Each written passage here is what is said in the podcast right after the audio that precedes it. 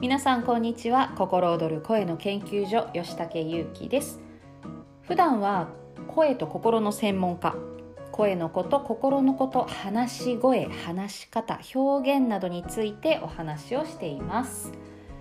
さあ今日のテーマですけれども録音した自分の声が嫌についてお話をしていきます。よくねもう本当によく言われます。録音した自分の声を聞いた時ショックだった。衝撃だった。これ感じたことがある方も結構多いんじゃないかなと思います。どうですか？自分の録音した声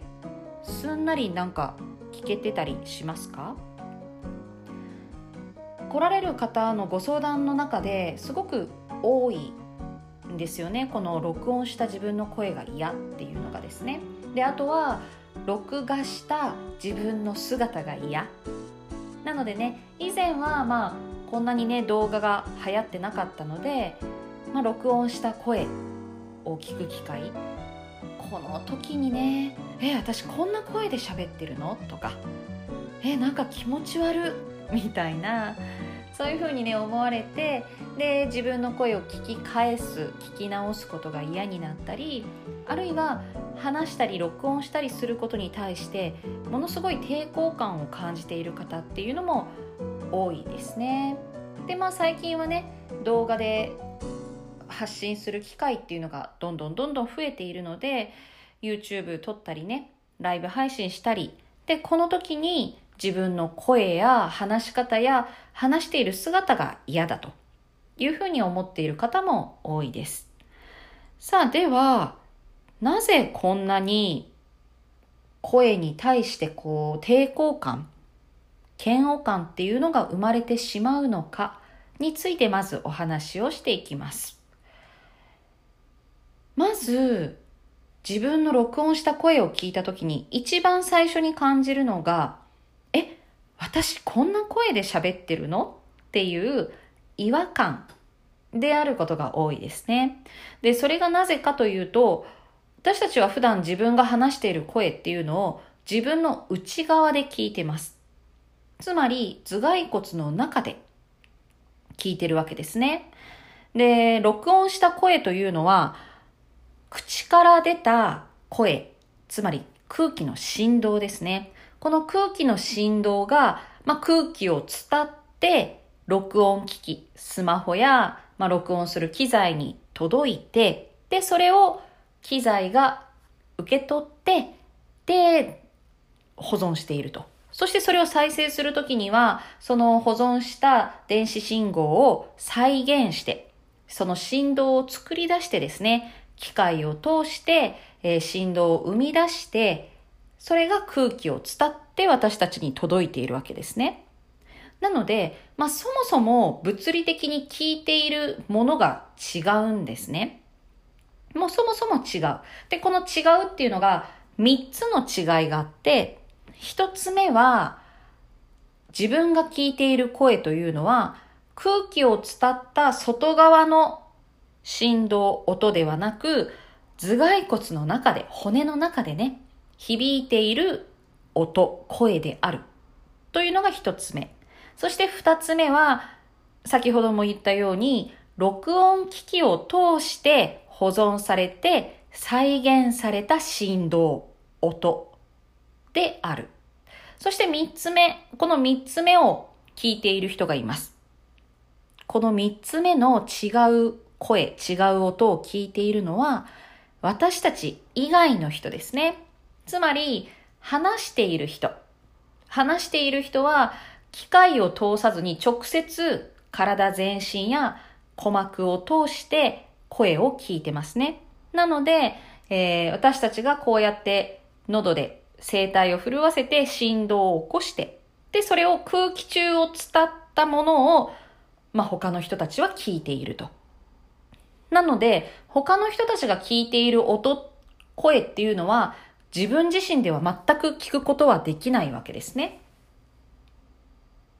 そう、これね、本当にそうなんですよね。だから、あのー、よく言うのが、寝顔？本当の意味での寝顔を自分で見ることはできない。っていうのと同じで自分の声をみんなが聞いている声、みんなが聞いている自分の声を自分で聞くことっていうのは、まあ一生かかってもできないと。いうふうになっています。で、えー、じゃあなんでこんなに自分が嫌な感覚がするのかっていうと、そもそも自分の中で聞いている音、声と空気中を伝ってみんなに届いている声っていうのが違うし、で、さらにそれを機械に保存したとき、これはもう再現率はだいぶ良くなってますけど、それでもね、あの再現なので、電子金、えー、電子信号を再現して作り出した振動なので、まあまあ、本来の声ではないと。で、しかも、そもそも空気中を伝って機械が聞いている音と自分が自分の中で聞いている音が違うわけですね。ってことはですよ。そもそも違うので、そこに対して違和感が生まれるのは当たり前のことなんですね。で、これって言ってしまうと、自分の中にはイメージした声があるわけですよ。まあイメージというか物理的に聞いてるんでね、こうやって喋っている声もね。で、自分の中では自分の声ってこういうものだっていう、こう明確なイメージ音声があります。自分で聞いてるからね。で、この自分の中にあるイメージと、スマホで再生された自分の声って、まあ物理的に違うので、えってなるわけですよ。で、例えて言うなれば、あの、自分がすごく好きなアニメ、アニメや小説これアニメって、声入ってないけど、すごく好きな時って、そのキャラクターキャラクターで自分の中の知らないうちにイメージ音声ってありますよね。これもあの意識化はされてないけれど、自分の中で勝手な無意識の中での、この人は声が低いとか、この人は声が高いとか、なんかこの人はちょっとこう、ガラッとした感じだとか、そういうイメージが勝手に自分の中に想像されてるわけですね。で、そのアニメが、あの、映像化された時、例えば声優さんが、ね、声を担当したとか、実写版で誰かが直接そのセリフを喋るってなった時に、イメージ通りじゃないとものすごい違和感感じますよね、最初。え？この人はこんな声じゃないみたいな。で、それはなんでかっていうと、自分の中のイメージ音声、イメージしている声と、そのアニメ化された声っていうのが違うから、そこから起こる違和感ですね。だけど、ずっとそれで聞いてると、慣れてきますよね。ドラえもんとかもそうですね。あの、ドラえもんのね、声優さんが変わると、すごい最初は違和感を感じる。すっごい最初違和感を感じて、もうこんなのドラえもんじゃないみたいな。そういうふうに思うんだけれども、でも、ずっとそれで、今度ドラえもんを見てると、いつの間にか、いつの間にかそのドラえもんの声っていうのが、新しい声優さんの声にこう変わってくるんですね。だんだんだんだんすり替わっていくというか。で、馴染んできて、落ち着いてきて、最初に感じた違和感っていうのがなくなっていく。でもこれずっと聞き続けてなかったら、違和感は感じたままなんですね。で、これが自分の声でも起こってます。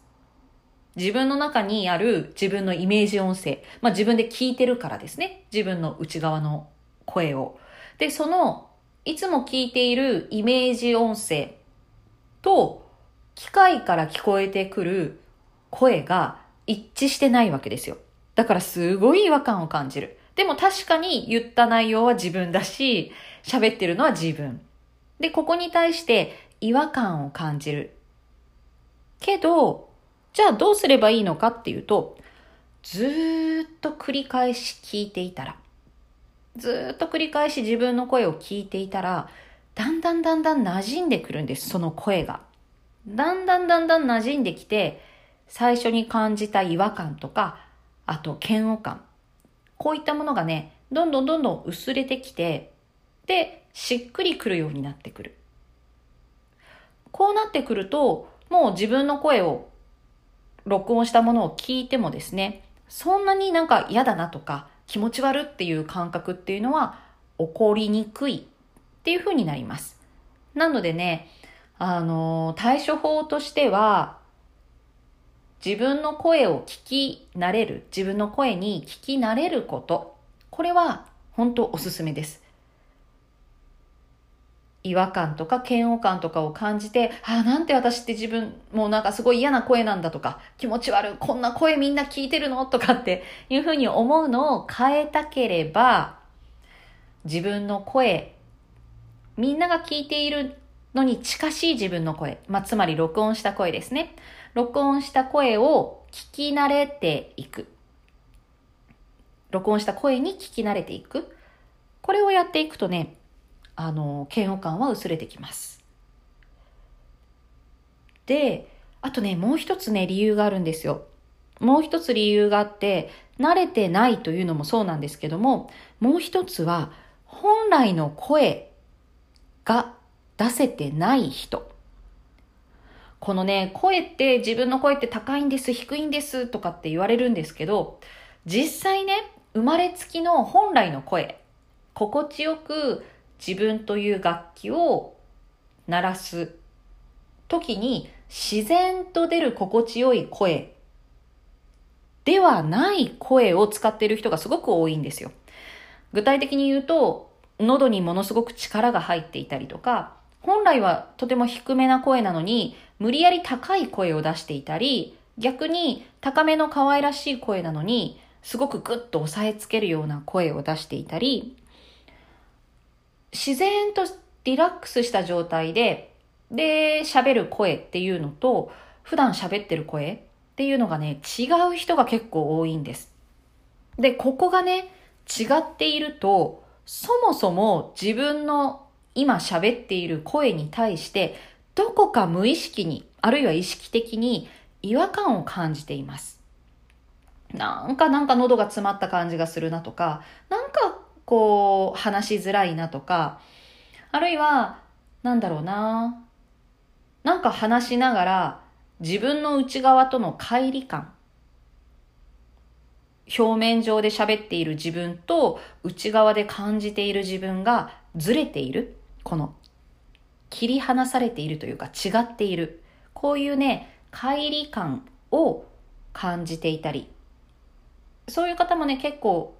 いると思うんですよ。まあ無意識に感じている方も多いんじゃないかなと思うんですけど、自分らしさがわからないとか、自分がどう思ってるのかわからない。こういう方はね、多いですね。本来の声、本来の心地よい声っていうのを出してなくて、で、喉だけで喋っていたり、口先だけの浅いところだけ響かせて喋っていたり、で、自分にとって心地が良い声、まあ、全身を響かせているとかね、そういう声じゃない声っていうのは、どこか無理をして出してる声なんですね。ぎゅーっと抑え込んでいたり、なんかガチャガチャっとしていたり、すごくね、無理を、どこか無理をしている。でもね、自分じゃ気づかないんですよ。なんでかっていうと、声の出し方に、そんなね、違いがあるなんて知らないから。だって声って生まれつきでしょ？みたいな。だから私は生まれつき声が低いんです。とか、生まれつき声がガラッとしてるんですっていうふうに思いがちなんですけど、というかそれさえも意識に上がらないぐらい、うん、自分のこと、自分の声っていうのを知らない。し、それが当たり前だと思ってるんですが、でもね、実際はどこか無理をしたり、どこかに力が入っていたりっていう風にして、で、本来の心地よい声を使ってない。で、本来の心地よい声を出してないってことは、もうそもそもその自分の声に対して無理があるわけですよ。で、違和感も感じている。一体感とかね、そういうものを感じてない。その状態で喋った声を録音して聞くと、まあそりゃ、違和感をより一層感じますよね。なんかどっか上っ面だけで喋ってるとか、なんかどっかこうぐっと力が入っているとか、そこまで分析や言語化はできてないにしても、なんかね、違和感を感じるんですね。なので、録音した自分の声が嫌とか、なんか自分の声に対して違和感を感じているっていう人は、大きく分けると、この2パターン。1つ目は、そもそもその録音した声に慣れてない。物理的に自分が普段聞いている声と、周りの人が聞いている声と、録音して再生した時にできる声っていうのは、物理的にそもそも違いますと。なので、物理的に違うものを聞いた時には、やっぱり違和感を感じます。なのでね、えー、聞き慣れてないとその違和感はいつまで経っても埋まらないと。で、二つ目のパターンというのは、本来の声、自分が本来の心地が良い声ではない声の出し方をしているとき、どっか無理があるとか、どっかなんか力が入っているとか、なんか、あのー、心地よくない声の出し方をしている。知らないうちにね。そういうふうに声を出していると、そもそもその声の出し方に対して違和感を感じているので、無意識に。なのでね、えー、それが再生された時、その声を聞いたら、より一層違和感を感じる。というふうにね、えー、なってったりしますね。で、この本来の声ではない声を出してるっていうパターンの時って、いろんな原因があるんです。例えば、そもそも声の出し方を知らないとか、うーん、いつの間にかそういう癖がついてしまったとか、あるいはいろいろなメンタル面ですね。自分のことをどう思っているかとか、ちゃんとしなきゃって思ってると喉に力が入るし、私なんてって思ってると後ろに下がるようにな声になるし、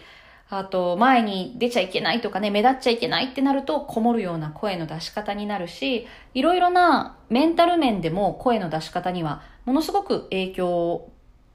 がかかってるので、そういうところもね、自分の人生を紐解いていく一つの鍵になるというふうに、えー、私は思っています。というわけで今日は、